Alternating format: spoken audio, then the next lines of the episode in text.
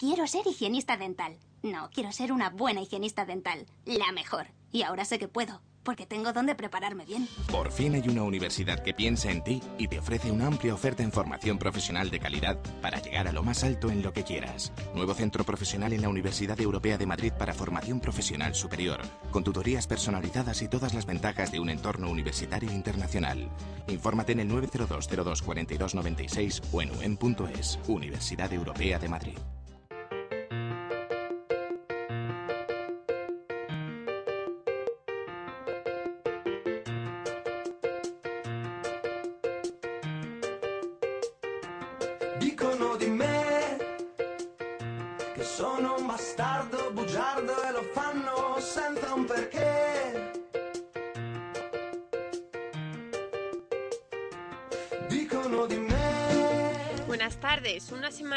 Empezamos una tarde de libros.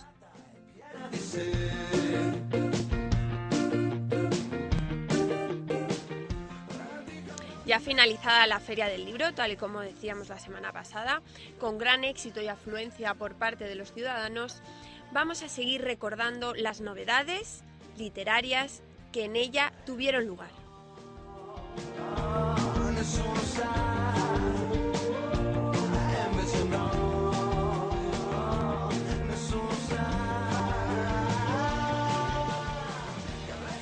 Tal y como anunciábamos ya la semana pasada, hoy vamos a hablar de una novela que está haciendo estragos en estas fechas, como es Dime quién soy de Julia Navarro, editado por Plaza y Janés. Así, Monique Puyo, profesora de la Facultad de Artes y Comunicación, nos va a hablar sobre él, porque en este programa hay lugar para todo, tanto para clásicos como para novedades. Además, Monique ya nos tiene acostumbrados a hablar de novedades literarias, lectora voraz y profesora de la Universidad Europea de Madrid.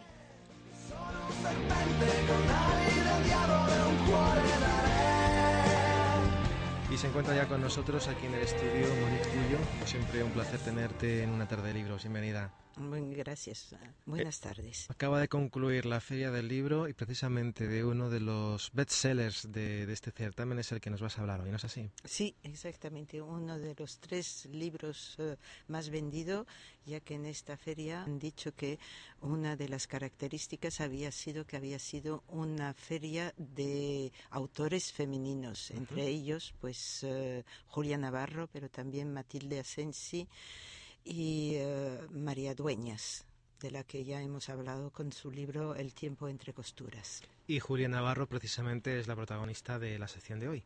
Exactamente, con su libro Dime quién soy. ¿Qué nos puedes decir de Dime quién soy? Pues eh, primero un poquito de Julia Navarro, que es una periodista y que ha escrito, que es columnista en varios periódicos nacionales y también eh, escribe y ha escrito en interview en tiempo artículos de fondo. Entonces, sobre esta, esta facilidad que tiene, pues uh, empezó a escribir libros como La sangre de los inocentes, La Biblia de Barro o La Hermandad de la, de la Sábana Santa a raíz del éxito realmente del Código da Vinci, es decir, fue en esta misma línea. Como siempre ha dicho ella, que ha escrito libros con un fondo histórico, con mucho rigor, pero al mismo tiempo aventura, el libro que ella como lectora le hubiese gustado leer. Entonces, esto han sido esos tres primeros libros que han tenido muchísimo éxito y ahora con Dime quién soy, pues ha, mm, ha cambiado un poco porque aunque tiene también una, todo un entorno que es histórico, que es justo antes de la Guerra Civil Española, más toda la Segunda Guerra Mundial, la Guerra Fría, coge hasta nuestros días, pero digamos ya es una época contemporánea y es el marco de unas aventuras de, de, la, de la protagonista que se llama Amelia Gorrayoka. Y entonces la historia de esta mujer es una mujer burguesa, pero que eh, justo antes de la, de la guerra española, pues deja a su marido y su hijo recién nacido para irse con un activista, un comunista francés.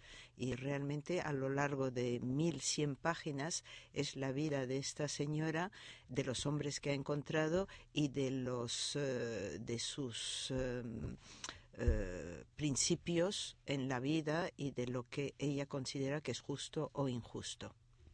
Sea, viene a ser una historia de, de relaciones interpersonales. Es, es, una historia de relaciones interpersonales dentro de un marco histórico que se ha estudiado con mucho rigor histórico, es decir, que lo que Julia Navarro eh, cuenta que es eh, tanto de la guerra civil como era Madrid en tiempos de guerra civil, como después la Segunda Guerra Mundial también como era Madrid y como esta protagonista viaja, se va a París, de París se va a, Buenos Aires, después está eh, en Berlín, está porque es una mujer que además, mm, digamos, a lo largo de su vida cumple con muchísimos papeles porque además de ser revolucionaria, después es espía, asesina a personas eh, cuando ejerce de espía y por fin pues eh, es simplemente una funcionaria en, eh,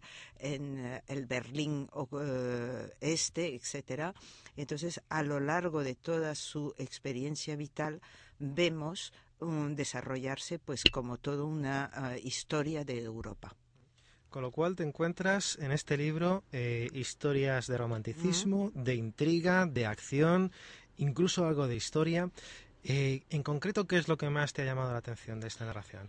Bueno, mm, siempre me ha gustado el lado histórico, es decir, que a través de unos eh, personajes eh, ficticios, pues se pueda explicar, pues eh, la historia de, en este caso, de Europa, y creo que es bastante fidedigno todo lo que cuenta Julia Navarro.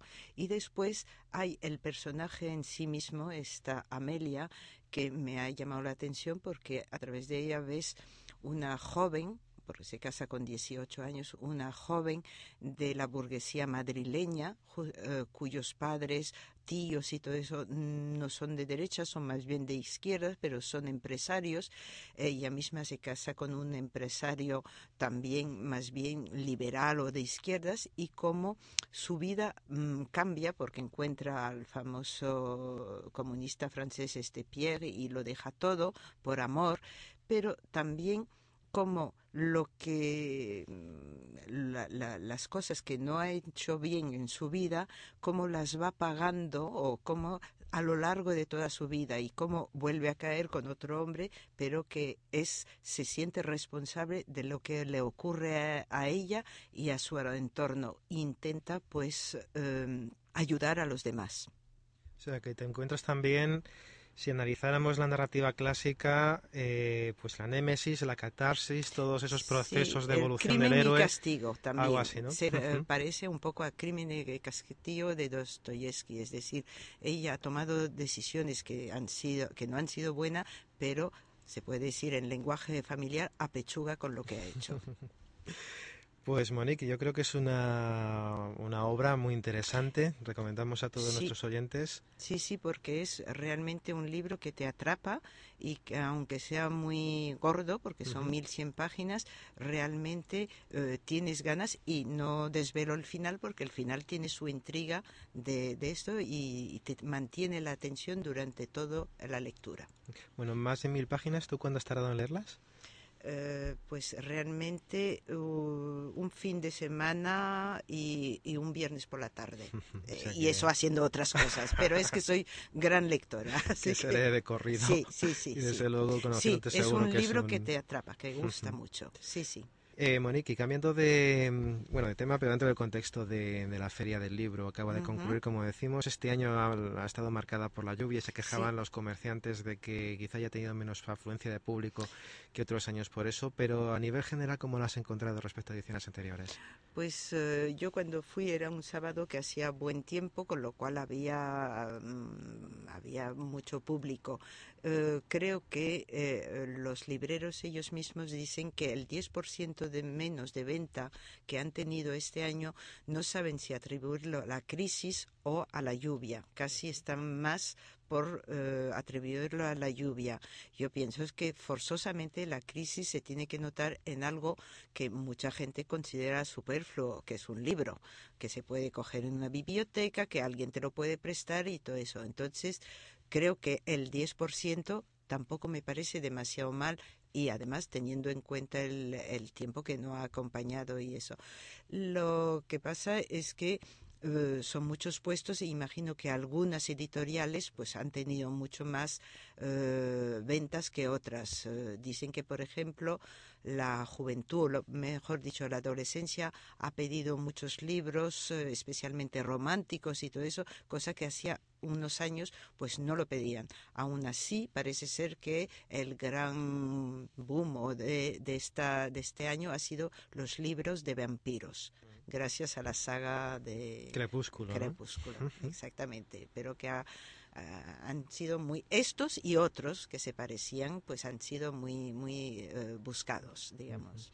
De Crepúsculo podríamos dedicar una semana entera casi a, sí, Exactamente. Se ha convertido en un auténtico fenómeno digno de, estudio. Sí, sí, sí, exacto. Monique, pues muchísimas gracias por haber estado esta tarde con nosotros aquí en la tarde de libros y nos volvemos a ver en una siguiente edición. Muchas gracias. Hasta luego.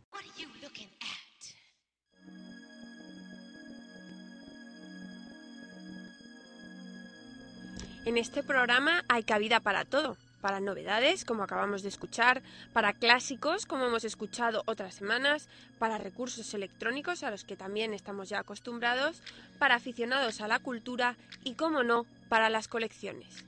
Por lo que hoy, Bárbara Míguez, Ana Vaquera y Guillermo Mendiguren nos van a hablar de las Barbies como elemento de colección. Así empezamos hoy el debate.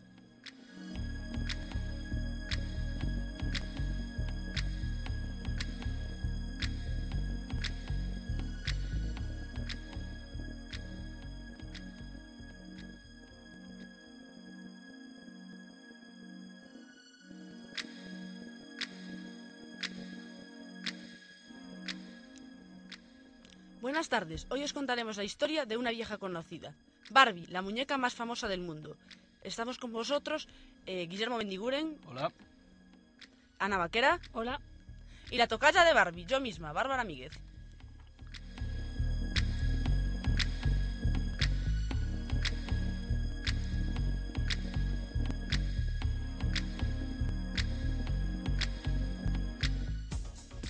Volvamos la vista atrás, al año 1959. La madre llama de casa norteamericana Ruth Handler se percató de que su hija Bárbara adoraba las muñecas, pero estaba cansada de las muñecas que parecían niñas pequeñas. Un día, mientras la observaba jugar con la muñeca de papel, se le ocurrió una idea brillante. ¿Por qué no fabricar una muñeca adulta para su hija? Por supuesto, no estaba sola. Su marido Elliot también tenía buen olfato para los negocios, así que decidieron comprar una empresa llamada Mattel. Después de adquirir los derechos de una muñeca alemana, Lily, que le dio a Barbie su famosa estatura de 29 centímetros y su no menos famosa cabellera rubia. Barbie nace el 9 de marzo de 1959 y recibe el nombre de la hija de Ruth y Elliot, Bárbara, y es presentada en American International Toy Fair. La muñeca vestía un bañador sintético de líneas blancas y negras, sandalias y sombrero, además de un recogido estilo años 50. Fue un éxito inmediato y las muñecas, a un precio de 3 dólares la unidad, se agotaron enseguida. Las niñas estaban encantadas con este nuevo tipo de muñeca, de hecho, veían en Barbie la perfecta imagen de aquello en lo que querían convertirse. Medidas de escándalo, pelo rubio y largo, ropa cara. Por este motivo, también Barbie fue criticada por feministas y organizaciones de la liberación de la mujer, porque han visto en ella un mal ejemplo para las niñas en fase de crecimiento. Conscientes de ello, los diseñadores de Mattel tratan de actualizar constantemente a la muñeca, que pasa de ser una mera mujer florero a ser una mujer activa que ha desempeñado decenas de profesiones de una forma u otra, Barbie no ha dejado indiferente a nadie. Además de los detractores que tildan a esta muñeca de superficial, Barbie ha conseguido una legión de seguidores y coleccionistas en más de 140 países. Los más grandes diseñadores, Louis Vuitton, Balenciaga, Yves Saint Laurent, Prada, Nina Ricci, Carolina Herrera, Will Roche, Paco Rabanne, Oscar de la Renta, Gucci y Enchi Lacroix, han diseñado para ella, que se ha convertido en el verdadero sex symbol de las muñecas. Estos nombres han contribuido a convertir a Barbie en una verdadera estrella de la moda. A lo largo de estos 51 años, la imagen y el estilo de Barbie se ha ido adaptando a las tendencias de cada época. Ha inspirado a cientos de artistas, diseñadores y estilistas quienes han creado para ella maravillosos vestidos, peinados, joyas, muebles y complementos, llevándola a tener una vida en rosa, literalmente. Pero esta Fashion Victim rubia también tiene un lado solidario. En 1997 fue nombrada embajadora de UNICEF y con las, ventas, de la Barbie Doctora se recaudaron más de 40 millones de pesetas para luchar contra la leucemia. A pesar de tener 51 años, Barbie ha demostrado seguir de actualidad y sus profesiones han mostrado la evolución de la mujer en estas cinco décadas. De profesiones más tradicionales como enfermera o profesora, ha pasado a tener empleos como astronauta, periodista o ingeniera informática. Además, su coche también se actualiza. En 2009 presentó su nuevo y flamante Fiat 500, que, por supuesto, es de color rosa. A pesar de todo esto, la elaboración de la muñeca sigue siendo tradicional. Detrás de cada muñeca hay un grupo de más de 500 especialistas. La tecnología y el diseño juegan un papel muy importante en, su proceso de fabricación, en el que se combinan las técnicas más avanzadas con métodos, con métodos auténticamente artesanales. Ello ha permitido que se conserven detalles de gran similitud a la vida real, que a través del tiempo haya adquirido mayor movilidad. Su proceso de fabricación es sencillo y requiere de mucha mano de obra especializada. El cuerpo se modela por el sistema de inyección de plástico, pero su cara es pintada a mano con 6 o 7 tonalidades diferentes de tinta, lo que se realiza por medio de mascarillas que se aplican sucesivamente para lograr colores reales. El cabello es implantado a mano, por medio de máquinas de coser. Una vez unida la cabeza al cuerpo, se procede al corte de pelo y al peinado, proceso que requiere gran cuidado y precisión. Sus vestidos también son cosidos manualmente, a pesar de su tamaño. Toda la ropa es muy parecida a la vida real. Los diseñadores de Mattel visitan las ferias de moda más importantes del mundo, París, Milán, para conocer de cerca las colecciones de cada temporada. Sin embargo, lo que pocos saben es que Barbie tiene una biografía. Su nombre completo es Barbara Millicent Roberts. Nació en Willows, Wisconsin, fue a, la Willows High School y sale con Ken Carson desde 1961. Sus amigos y familia se fueron añadiendo progresivamente a su vida. Mitch en 1963, Skipper en el 65, Christy, una muñeca afroamericana, la primera de muchos amigos de diferentes nacionalidades, como Teresa, que es mexicana, en el 68.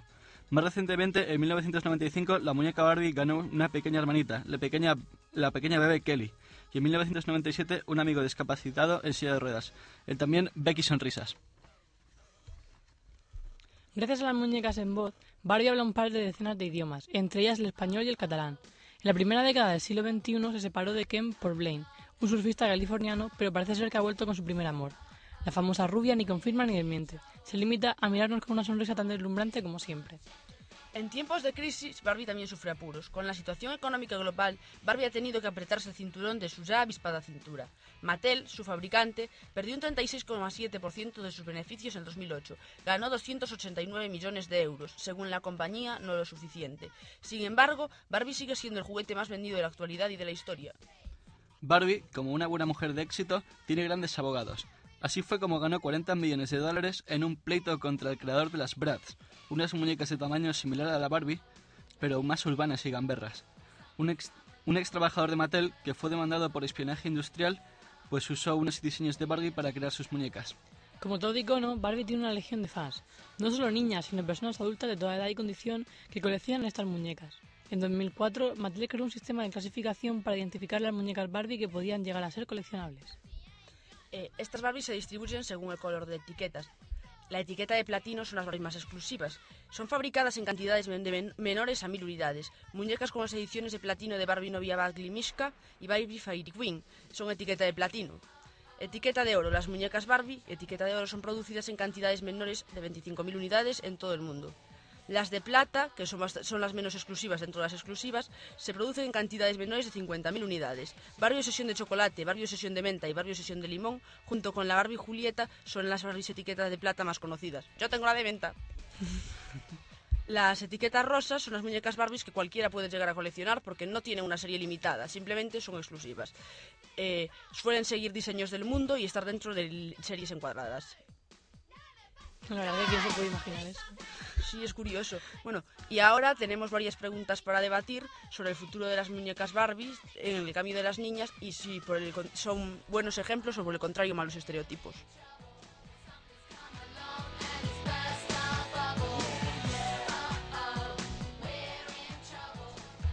Eh, bueno, pues para empezar, eh, supongo que aquí las dos chicas hemos crecido con Barbies. Eh, Guillermo, supongo que no. La verdad que no. Supongo. Viéndolas en un tercer plano. Eh, sí. Y bueno, supongo que todas nosotras tenemos anécdotas con las Barbies. ¿A ti a qué te gustaba jugar con ellas, Ana? Bueno, en mi época Barbie, que tampoco fue mucha hay que decirlo, pues siempre me ha, me ha, gustado jugar a las boditas con los Action Man, lo típico que haces, que, que se casan y tienen su casita y eso. Y la verdad es que a mí nunca, lo que nunca me ha gustado ha sido el New Beetle, así que me alegro muchísimo de que ahora esté con un nuevo coche porque no, a mí el escabarabajo rosa no... Y las pegatinas de flores eran horrorosas. Sí, era bastante, bastante feo, pero no sé, hombre, es una muñeca que es más que nada un mito. Es... Me hace Yo- mucha gracia que salga, por ejemplo, en Toy Story, de todas estas películas que sale plan rubia tonta. Pero Eh, bueno. Es que es el estereotipo de rubia tonta. Ya decirle a alguien que es una Barbie se barre cabeza hueca. Yo, por ejemplo, soy coleccionista de Barbies y en mis tiempos de jugar mm, estaba todo el día con las Barbies y se me ocurrían unas historias súper raras. Una vez una de ellas era una bruja veneciana perseguida por la Inquisición aquí, patada al rigor histórico. Y bueno, la querían quemar y entonces los echaban maldiciones a los que la perseguían. Y luego una vez junté a todas las princesas del mundo, las primeras que coleccioné de la serie rosa, para montar Naciones Unidas en plan muñecas. Lo cual era alucinante porque todas las políticas eran mujeres. Era como, qué irreal. Nunca se sabe. Yo siempre les he cortado el pelo y se me quedaban siempre desiguales. Oh, Dios, eras una destroza muñecas. No, joder, cambiaba el look, que ya era hora. Igual que a Ken. Es que Ken tenía una pinta un poco... Y tú no Un un poco ambigua, quizás. Quizás, quizás. Pero bueno. Hubo una temporada que a las Barbies venían con las bragas grabadas para que no tuviese que comprar ropa interior. Pero a mí me, pa- me- me- me ponía muy nerviosa que las Barbies vinieran en faldas y sin ropa interior. Entonces un año le pedí a mi madre que le comprara ropa interior a las Barbies, ¿vale? Porque me ponía muy nerviosa aquello. Porque además no tenían pijamas y se tenía que poner a dormir desnudas. Y era aquello como, oh Dios, pero, pero que estamos en invierno, que se me va a resfriar la muñeca. Hombre, yo normalmente era- tenía una caja con, con ropa. Bueno, mi hermana jugaba más que, más que yo con Barbies. Pero sí, ella siempre tenía una caja llena de ropa y todas las muñecas desnudas. Al mes, cuando, pero cuando, o sea, cuando se la compraba al principio era como, ay, no me toquéis la Barbie, no tal. eh". Y al mes ya estaba la muñeca sin ropa por ahí, por la habitación. A mí una vez se me cayó la cabeza de una Barbie y me puse a llorar. Yo es que las trataba con muchísimo cuidado, les cepillaba el pelo todos los días, pero es que yo colecciono muñecas y claro, ando con mucho cuidado con todas las que tengo, porque empecé a jugar con las de porcelana cuando era muy pequeña y claro, si se me rompían me daban algo. Entonces con las Barbies también tenía muchísimo cuidado, aunque no rompían. No, yo qué sé, es una muñeca interesante. Sí. No, os sorprenderíais la de páginas de locos de Barbie que hay en internet, ¿vale? Yo, para esto más que nada, usé artículos de periódicos, o sea, No, sí, en el, cuando fue el 50 aniversario se lió muchísimo, o sea, hubo un montón de eventos y de ediciones especiales y todo eso. de diseñadores distintos. Yo tengo uno, pero aunque me mates, no me acuerdo con la de qué diseñador es. Es que no. Si me tengo que acordar de todas que tengo en una colección tal, me muero. Tengo que hacer una lista. ¿Pero cuánto tu colección a cuánto asciende más o menos? ¿Cuántas Pues puedes deben tener? andar entre las 20 y las 30. La más cara que tengo, he comprada por mí, porque algunas me la regalaron, vale- me debió de valer entre 180 y 200 euros, que es la Peppermint Obsession. La que has dicho antes de... Sí. Es monísima, tiene el pelo granate y la ropa blanca y granate, es preciosa. Además, olía menta, ahora ya no, claro. Y a mí lo que me ha sorprendido es que he llegado a ver eh, colecciones auténticamente excéntricas de Barbie, tipo la colección Star Trek de Barbie. Lo cual a mí, yo cuando la vi una vez en una tienda ya me quedé totalmente ojo plática, diciendo, Ah, sí. esto se pasa a castaños. Aquí cada uno tira lo suyo, tú al Ah, fin no, de la no, es cierto. y a las Yo, tengo, yo también las tengo de películas. Tengo la de Tippi Hedren, dos de Audrey Hepburn. Eh, ¿Cuáles más tengo de películas? La de Dorothy, la del Mago de Oz. Y luego tengo de dibujos animados al, al a la Shelly y el Tommy de Pebbles y Bam Bam, de los Picapiedra. Pero por ejemplo, a la hora de comprar una muñeca Barbie de colección, ¿tú cómo te enteras de conseguirla? ¿Cómo las consigues? las venden en casi todas jugueterías grandes y si no, los puedes comprar por internet. Mm. Las muy exclusivas, se- series oro y para arriba y a veces la plata, esas solo las puedes comprar por internet o en Estados Unidos. En España es casi imposible conseguirlas en una tienda, a no ser que estén en plan, venga, vamos a por el bonito escaparate. Pues es que eso la verdad es que es una pasta, porque como para perderla o algo así. Ya, pero como luego, cuando entro de 5 años, las vendes por el doble lo que te ha Mm. costado. Cosa que yo no pretendo hacer porque les tengo demasiado cariño como para venderlas, pero nunca se sabe. Pero ¿y cómo empezaste con el con la afición de coleccionar Pues muñecas? yo aprendí a nadar, bueno, las Barbies en concreto, las muñecas las tenía desde pequeña porque mi madre me basó las suyas. Bueno, Mm. cuando aprendí a nadar, aprendí muy tarde, ya tenía 11 años o 12, ¿no? Y entonces yo estaba enamorada por aquel entonces de la Barbie de colección Princesa de la India. Y, le- y mi madre me dijo, mi madre me dijo que si no, que si conseguía aprender a nadar me la compraba. Entonces yo me esforcé un montón. Pero al final eh, la Barbie Princesa de la India se agotó. Yo me deprimí un montón. Al final me compraron mi primera consola y entonces me hice adicto a los videojuegos. Bueno, pero es otra historia. El caso es que al final, al mes siguiente, vi que sacaban la nueva colección de princesas del mundo y salía la Barbie Princesa de Egipto. Y mi madre me vio tan enamorada de ella que me la compró, ¿vale? Y la tengo ahora en casa. Es una de las primeras que tengo, las tengo sin cajas, las primeras, porque me gustaba demasiado tenerlas en la mano. Y bueno, no son muy caras, así que da igual. Y se llama Nefertiti. Nombre evidente. ¿Tú ap- aprendiste luego los métodos del buen coleccionista? Sí, lo de las cajas lo aprendí luego. Y a partir de ahí Sí, Se empecé dio a comprar- por- Sí, es que son... Es que son como tener vestidos de moda súper caros, pero en pequeñito, es genial. Además, las de serie las de serie plata y tal vienen con unos detalles alucinantes en las cajas.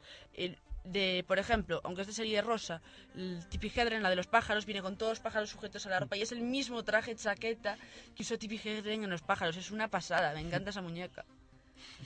Vale, es súper curioso. Yo me acuerdo cuando para conseguir el, el escarabajo para mi hermana, el New Beetle, la de vuelta que se tuvo que dar mi padre y mi madre buscando la, el, el coche, porque estaba agotado en todos, todos, todos los sitios. O sea, en todos sitios estaba agotado. El único juguete yo creo que, que se agotó. Bueno, hay muñecas que se agotan todos los reyes. Cada vez que sacan, es que esto mi madre lo sabía porque yo sí me podía las muñecas más raras sabidas y por haber. Por ejemplo, cuando salió una que se hablaba que se llama mi, mi mejor amiga, una muñeca que contestaba lo que tú decías porque tenía un chip de reconocimiento de voz, que aún la tengo, por cierto. eh, mi madre se recorrió como 20 tiendas de juguetes hasta que encontró una que era la última que quedaba en Coruña. A lo mejor en Madrid no se agotaban, pero en Coruña se agotaban todos los años las novedades de temporada. No, sí. Es, un- es una forma de ver el, el impacto que tiene la Barbie en la sociedad y en la cultura pop. Es decir, es que mueve, aparte de mover millones, es, es eso, ¿no? es difícil, es difícil encontrarlas por, porque se agotan rapidísimamente. De hecho, Warhol pintó un retrato de la Barbie. ¿Mm? Sí. Ay, A ver cómo le dices a un niño pequeño, no, es que se ha agotado. Pues claro, además aprovechan un montón de eso, de que como son juguetes muchas veces para, para niños pequeños, pues claro, que los padres mueven cielo y tierra. Aunque Sí, bueno, pero, mm, para niños pequeños ese, y para niños ese- ese mayores. punto, ese punto ya, lo que tienes es que ya, ya se ha superado. Es decir, como ha tenido semejante impacto en la cultura pop, ya, ya no es el, el juguete para los niños pequeños, Mm. sino ya son casi elementos de coleccionista. Yo de hecho me pedí un coche cuando era pequeña para llevar a la Barbie, no creo que fue el año del New Beetle, pero no me gustaba tampoco, pero había algunos antiguos aún. Y me compraron, en los chinos creo, un coche que era de otra muñeca tamaño Barbie, pero lo mejor es que era teledirigido, ¿vale? Un, un híbrido de coche de Barbie que era un todoterreno blanco, rosa y lila, muy hortera, con el típico coche de todoterreno. Y era genial porque metías a las Barbies y lo podías hacer más por casa, lo cual no hacía el New Beetle. Y yo estaba súper contenta con mi coche de los chinos, ¿vale? Así que los niños en realidad se conforman con poco. Las cosas exclusivas son generalmente para coleccionistas adultos. A mí lo que me hace gracia es que mira que, como decíamos antes y tal, han tenido un montón de personajes. En, está Ken, está Teresa, Christie, pero ninguno ha conseguido quitarle el, el trono aquí a, a la rubia. Claro, porque los otros son los amigos nada más. Y los amigos saben quién manda. Eso sí. De hecho, la que nombramos aquí, Becky Sonrisas, que es que no sé si todos la conoceréis. No, es yo que- nunca la había Yo es, que la la, yo es que la quería cuando salió, pero me quedé sin ella. Era la amiga en silla de ruedas, una chica pelirroja con el pelo cortito, que además era campeona de los Juegos Paralímpicos, ¿vale? Era deportista como Barbie. Y la Barbie, o sea, y la Becky campeona paralímpica llevaba una silla de ruedas de, veloci- de velocista con tres ruedas y un casco aerodinámico. Era una pasada esa muñeca. A mí también lo que me hace gracia es que hayan películas y todo.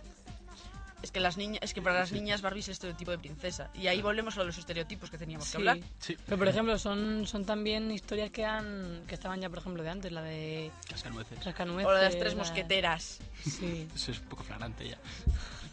Es Barbie, tienen que ser tortillas. Y color rosa, ¿vale? Es Barbie. Sí.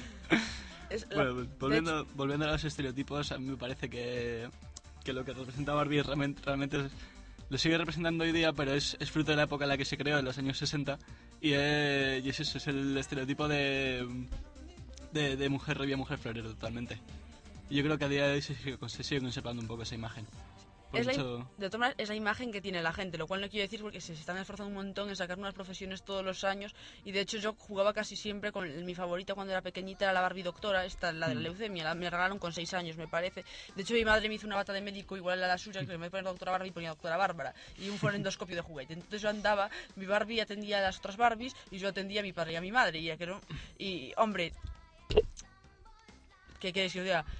En Mattel se esfuerzan muchísimo contra lo de, pero claro, siempre tendremos el estereotipo de la primera Barbie, monísima con sus sandalitas y en su bikini. Es que Hmm. es- era la mujer ideal de los años 50. Y exactamente, y es que aún así, por mucho que la vistan de 3.000 trabajos distintos, siempre ha de ser la, la rubia tanto que la rubia tonta que está haciendo ese trabajo. Que- sea la rubia tonta doctora, la rubia tonta periodista, la... Hombre, si queramos que no, algunos estereotipos son insuperables. Sí, pero tampoco sé yo si les interesa realmente que se cambie eso. Hombre, porque es un símbolo de moda. Y francamente, uno cuando ve... Pero es, que es, un, es un elemento totalmente desfasado. Pero Barbie no puede comprar en fruto- Barbie es- tiene que comprar Claro. en diseñadores Es que de moda. compran, los que no compran en siento. son las Bratz, o sea, es que hay diferencia. Las Bratz son una versión versca de Barbie. Barbie siempre tiene una cierta categoría, se viste de. Givenchy. O Claro, sea, no, no, no puede ir donde están las rubias esas de bote. no, Barbie es rubia natural, Claro, claro, por supuesto. por supuesto. La Bratz es rubia es teñida, es que hay diferencia. Tenida mal, además. Ya. Aunque en parte del éxito que tuvieron las Bratz Said fue lo que fueron multiculturales desde el principio, que ya había una hispana, una negra, lo cual en Estados desde el principio, lo cual en Estados Unidos, eh, perdón, lo cual en Estados Unidos fue un boom, porque las niñas se sentían más identificadas, sobre todo en los barrios pobres, con las Bratz y con las Barbies. Por eso han conseguido tantas, por eso han conseguido tantísimas ventas, que de hecho andan casi tanto también de ventas como, como Barbie. Aunque lo del espionaje industrial, yo cuando lo leí me quedé como, pero no me puedo creer que esto fuera un diseño de Barbie, lo que han hecho con él, ¿sabes? Que no me pega nada. Pues sí, pero yo creo que, que Barbie es un símbolo y Brad es un juguete más que tiene una época. No, no tiene más. Pero también jugaban con ventaja porque Barbie tiene ya... Sí, pero me 51 refiero a que. Barbie no ha cambiado casi los fundamentos No, en los no. que se basa de, de diseño. Es decir, por mucho que la vistan de, de princesa Sisi, ¿sabes? Sí, tú cuando siendo- dices ves una Barbie no dices, ay, es una chica multicultural con La- profesiones. La ropa, la, digo, la ropa, la ropa cambia, pero la cara, de hecho han tenido 10 como 10 diseños, le van cambiando cada X años, porque la primera eh, no miraba al frente y era como súper tímida la cara, no era... Luego, en los, luego cuando se fue ahí con el desmadre total de los 60 y los 70, ya se la puso a sonreír y a mirar al frente y ahora ya sonríe enseñando los dientes, o sea, va cambiando, digamos, con el estereotipo de mujer ideal. Antes la mujer ideal tenías que verla pero no oírla, ahora eh, sonríe, se le ve la boca, es como si fuera más, más abierta, Extrovertida. más extrovertida. no sabemos si Barbie se adapta a los estereotipos, los estereotipos se adaptan a Barbie. Es una pregunta que, que habría que hacerse, la verdad. Yo es que creo que es que las rubias ideales de Hollywood ya existían cuando se creó Barbie, porque Barbie Mm. es la rubia ideal de Hollywood. Entonces Barbie fue un estereotipo de su época y lo sigue siendo ahora. Aunque ahora prácticamente todas las actrices que arrasan en Hollywood son morenas. Tú piensas en Angelina Jolie, tú piensas en, bueno, en prácticamente... En, en Scarlett Johansson. Quizás No, que no, es rubia. no, no. Bueno, esa es la nueva Barbie. Sí, totalmente. Y si no piensa en cantantes, están triunfando Beyoncé, que es morena y tiene curvas. En cantantes me refiero a cantantes de mover el culo, no cantantes que triunfan por su faz, ¿vale? Pero vale. eso ya son Ah, vale. excepciones. que- antes de que me pegue aquí Guillermo, nuestro experto en música, que me va a pegar.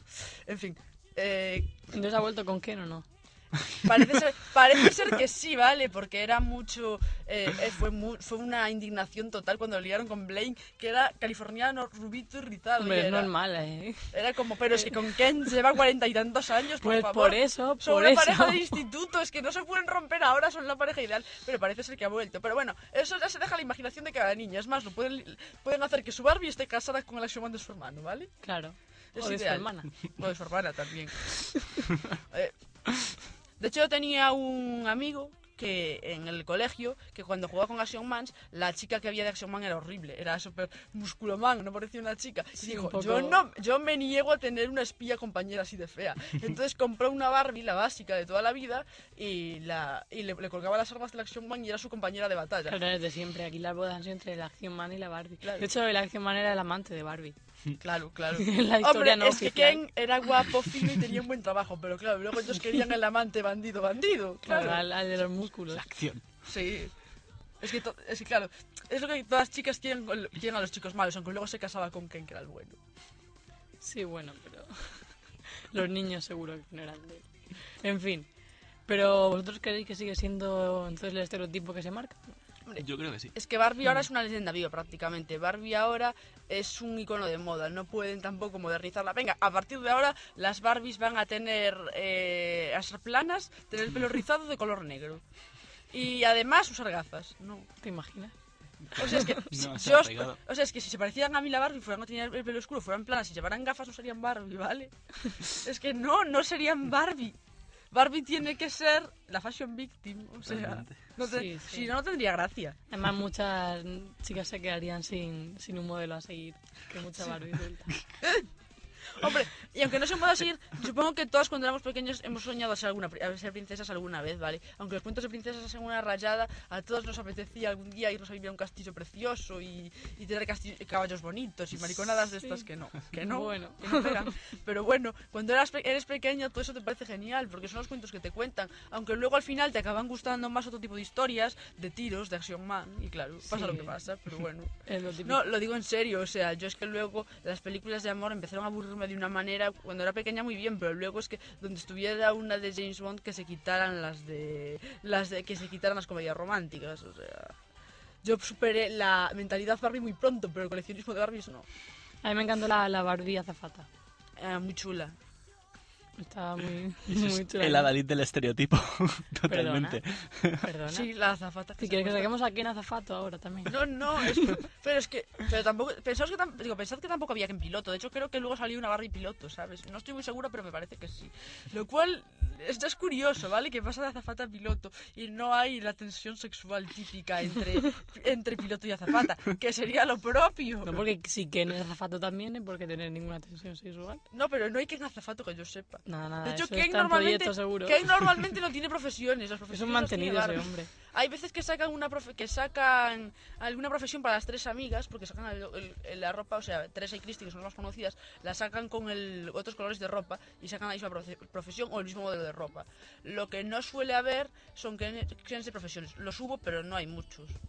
Son príncipes todos, que es la Claro. profesión más Más típica de que Demandada que por las niñas. A mí me regalaron un traje y un periódico para tener un Ken ejecutivo, pero me compraron aparte la ropa y era guay. Yo tenía un Ken ejecutivo, pero de hecho era heredado de mi prima y era el Ken estrella de cine y tenía el pelo horrorosamente teñido con una especie de raya morada. Era horrible, ¿vale? Lo más horroroso era que os podéis echar a la cara, porque mi prima es bastante mayor que yo y era la típica Barbie de los años 80. No os digo más. Era feísimo ese muñeco, ¿vale?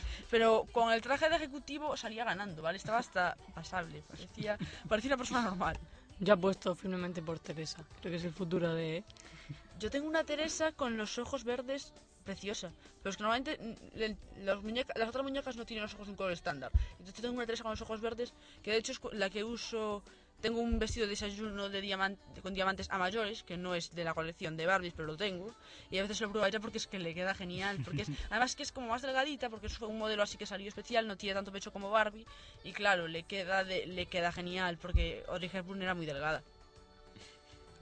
Bueno, yo es que a veces alucino porque la, la dimensión que, que toma esta muñeca, o sea, con todo lo que han dicho de diseñadores, de películas, de merchandising que mueve, o sea, es gigante. Fíjate que todo em- como empezó hace... Ya, ya no solo ya no solo que es la muñeca, sino luego la muñeca, el coche, la casa, los complementos. Yo tenía una casa que era la casa un- mágica. Que se le- tenía una llave mágica, supuestamente la ponías en los sitios y se oía sonido. Por ejemplo, la ponías en la ventana y se oían los pajaritos haciendo pío pío. La ponías en, la fu- en el fregadero y se oía el agua. Y, además, y la ponías en el equipo de música y oía- se oía música. Pero la llave era una cosa enorme, como una mariposa. La casa era lo más rosa de la vida, pero era donde vivía mi bruja veneciana perseguida por la Inquisición, ¿vale? Era esa. Nadie la buscaría ahí. Sí, sí, exacto. En la casa mágica. No influía el hecho de que fuera vestida de rosa con un traje veneciano comprado un coleccionable y llevara máscara veneciana. Que hice algo con la casa. O sea, no, no influía para nada. Los inquisitores no veían la casa. Yo me acuerdo que salió en los kioscos la típica colección coleccionables de vestidos de Barbie. Sí, yo co- compré algunos los que me parecían más bonitos, pero había algunos que eran, oh Dios mío, me está- ¿qué me estás contando? Pero es una especie de fusilar la ropa de las princesas del mundo, aunque el diseño del traje veneciano era precioso, era Sí, más sí, sí. bonito. que A mí me, me gustó un montón, Era acuerdo de más- ese traje. Era más bonito que el de algunos de algunas princesas del mundo. Por ejemplo, yo tengo la princesa griega y esa es preciosa. Pero la coreana, que es, no es tan bonito de cara como la japonesa. Por ejemplo, tiene la cara de una Barbie normal, pero con los ojos un poco más rasgados. La, la japonesa, sin embargo, no tiene la cara de Barbie, tiene otra forma distinta. Y la coreana me decepcionó un poco, pero es bonita, de todas maneras. Sí, también está la revista Barbie, o sea, revista Barbie. No, Vale. eh, esa bueno. muñeca, esa muñeca, digo, esa, esa, es decir, esa revista iba a comprar cuando era pequeña y también echaban el programa Barbie TV, que era un programa interesante. Bueno, yo creo que esto está muy interesante, pero que ya va Sí, siendo hora de acabar podríamos, podríamos tirarnos debatiendo esto todo sí. el día. la vida. Pero bueno, Pues muchas gracias por escucharnos y nos despedimos aquí desde la Universidad Europea de Madrid. Muchas gracias. Yo he venido aquí a hablar de mi libro y no a hablar de lo que opine el personal, que me da lo mismo. Hoy en nuestra sección He venido a hablar de mi libro. Tenemos el honor de contar en el estudio con la presencia de Javier Lillo. Él es experto en comunicación no verbal y su nueva publicación, pues precisamente habla de este lenguaje sin palabras. Javier, bienvenido a nuestro estudio. Bien. Muchas gracias. Coméntanos primero el título del libro y a grandes rasgos en qué consiste la trama. Bueno, el libro se llama El cuerpo habla, interpretación de gestos y posturas. Es un libro que está enfocado al gran público, es decir, que no es un libro técnico, no es un libro para minorías, sino que lo puede leer y interpretar gestos inmediatamente cualquier persona.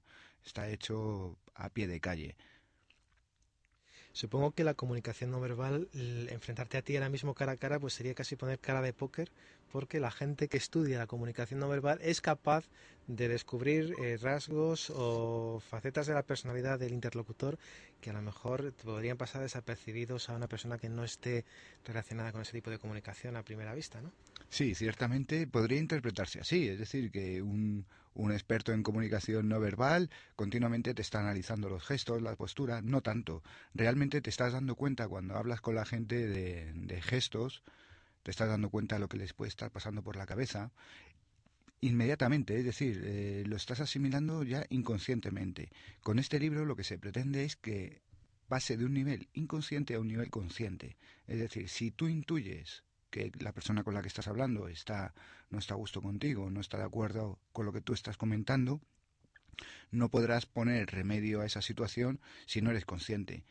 Con este libro lo que se pretende es tomar conciencia de esa situación, es decir, eh, pongamos por un caso más, eh, más cotidiano, cuando conoces a una chica, hablas con ella, notas que está manteniendo una posición que podría ser hostil o reticente a lo que le estás contando, conociendo que esa chica puede estar sintiendo emocionalmente eh, sentimientos aversos hacia tu persona, puedes modificar anticipándote a un rechazo futuro. Es decir, pongamos por caso que con la chica que estás hablando está de brazos cruzados, que todo el mundo conocemos lo que es estar de brazos cruzados. Mm, conociendo que ese gesto es negativo, puedes modificar anticipándote a la despedida de esa chica. Bueno, me tengo que largar. No, espera un momentito. Eh, ¿Te importa cogerme este bolígrafo?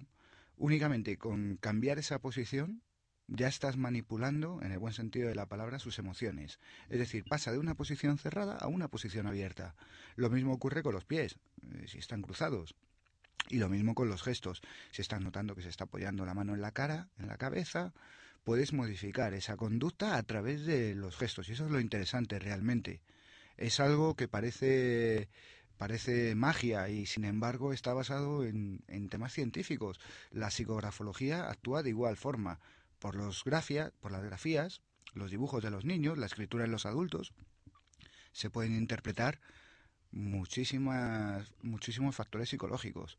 Pero ¿qué ocurre? Si modificamos esa grafía, si modificamos esa escritura, tendrá el mismo sentido, es decir, podremos modificar también nuestro comportamiento, nuestra forma de comportarnos. Y la respuesta es que sí. Hay terapias que se fundamentan precisamente en esto, en modificar la escritura para modificar la conducta. Lo mismo ocurrirá con los gestos. Qué curioso, algo que me había pasado desapercibido. Evidentemente el libro está dirigido a un lector eh, que no tiene que por qué estar especializado concretamente en estos campos de la ciencia, en estos campos de la investigación. Está abierto a, a gente de la calle, digamos, ¿no? Claro, efectivamente. El libro viene acompañado por multitud de fotografías muy representativas de los gestos. Los gestos se producen en movimiento, es decir, pueden durar microsegundos y a lo mejor nos pasan desapercibidos. Sin embargo, en el libro captamos el gesto preciso que vamos a identificar y vamos a interpretar. Únicamente con abrir el libro por cualquier página y fijándonos en un gesto, tiene un comentario al lado y una interpretación precisa. Podemos salir con esa interpretación a la calle y compararla fijarnos en la gente que va en el metro, la gente que va en el autobús, en nuestros padres, en nuestros hermanos, en nuestros amigos, y vamos a comprobar que esos gestos, la interpretación que se está haciendo, es real y que perfectamente se puede interpretar como lo estemos haciendo en el libro. Además, en el contexto de la situación, cuando estás hablando con ellos, te lo pueden ratificar. Es decir, oye, tú estabas pensando en el momento en el que estabas comentando esto, esto, te estaba, estabas intuyendo esto otro. Y vamos a comprobar que efectivamente el libro te está dando unas claves, unas indicaciones que luego se corresponden a la realidad. ¿Dónde podemos encontrar este libro? ¿Está en todas las librerías? ¿Hay que ir a librerías especializadas? ¿Dónde lo distribuyes? Lo vamos a encontrar en todas las librerías, en el AFNAC, en el Corte Inglés, en la Casa del Libro, y en las librerías eh, a pie de calle habrá que pedirlo. Eh, está referenciado, entonces se puede solicitar y en un par de días la editorial lo manda. Javier pues muchísimas gracias por estar ahí con nosotros. Que sea todo un éxito este libro de comunicación no verbal y espero que a partir de ahora pues te vamos a tener aquí en nuestro estudio en más ocasiones. Muchas gracias. Un placer, muchísimas gracias.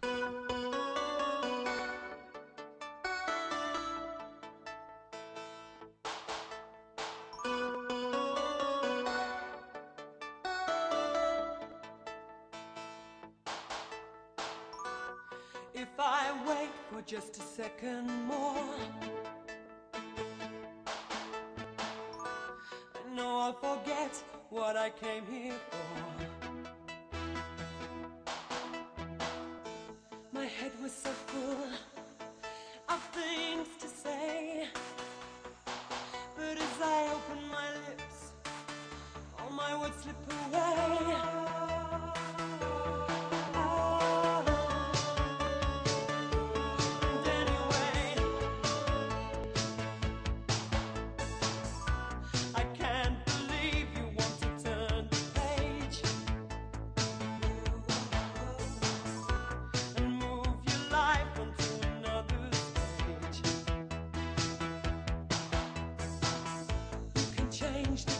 time.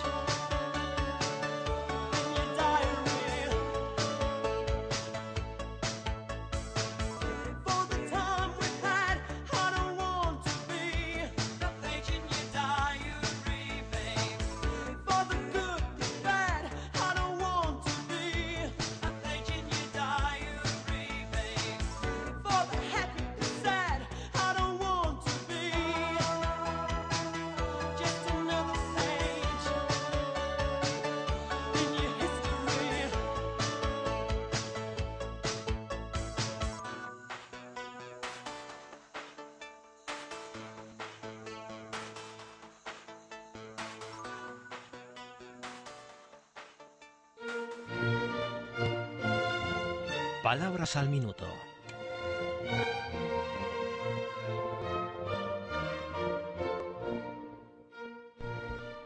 Hola a todos. Este pequeño espacio radiofónico es un modesto intento de añadir historia a nuestro conocimiento de las palabras.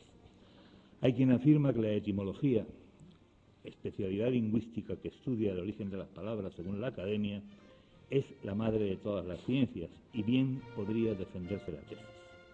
Quien conociera todas las palabras y de dónde procede cada una, hasta sus raíces más remotas, conocería sin duda todas las cosas y todas las historias de los seres humanos. Sería omnisciente. De A Coruña a Lleida vía Alacant. No vamos a aportar argumentos triviales y reservidos. A todos nos consta que algunos topónimos tienen equivalencia castellana por razones históricas y a ningún cristiano viejo se le ocurre decir London, New York o París cuando está deleitándose en la práctica del castellano. Desde un punto de vista lógico, no tiene el menor sentido que en los carteles de la M40 de Madrid, cuando faltan sus buenos 500 kilómetros para cruzar la raya de Galicia, las autoridades hayan decidido poner A Coruña en vez de La Coruña. Pero es que yo soy ferviente partidario de que todos los niños de los colegios se les enseñen los rudimentos de las lenguas peninsulares. A ver cómo me explico. Que todos conozcamos las escasas palabras verdaderamente distintas que hay en nuestras lenguas romance, el vascuence salino costal, y que todos seamos capaces de identificar las formas que un mismo vocablo adopta en ellas. Sería ridículo que yo me pusiera a hablar en catalán a un señor de Girona, que además se burlaría de mi acento, pero tampoco es justo que lo obliguen a hablarme a mí en castellano, para que yo me mofe de sus eres. Parloteemos cada uno en lo que mejor conoce y entendámonos todos. Lo de A Coruña, Lleida, Alacant, Ere la Frontera y demás nos irá sirviendo de entrenamiento. Y conste que lo digo en serio.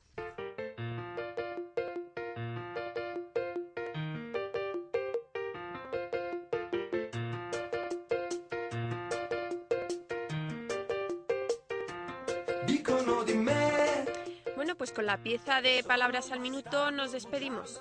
Pero esta despedida ya es hasta el curso que viene, porque como saben, esta es la última edición de Una tarde de libros. Hemos estado juntos en nuestra andadura desde septiembre hasta junio y son muchos los que han colaborado para que este programa llegue a su fin. Entre ellos tenemos a Miguel Ángel Vázquez en, en cabina, que nos ha ayudado con la parte técnica, a Almudena Revilla, que ha sido la gran colaboradora de este programa y que sé que nos sigue escuchando, Gala Arias, también gran colaboradora de este programa, y son muchos los que a los que hemos entrevistado, muchos profesores como Monique Puyo, Bienvenido Gazapo, José María Peredo, Manuel Morán y muchos otros que me dejo atrás, pero no por, no por eso me olvido de ellos. Muchas gracias, espero que les haya gustado esta primera edición de una tarde de libros y el curso que viene vendremos renovados y con muchas más novedades.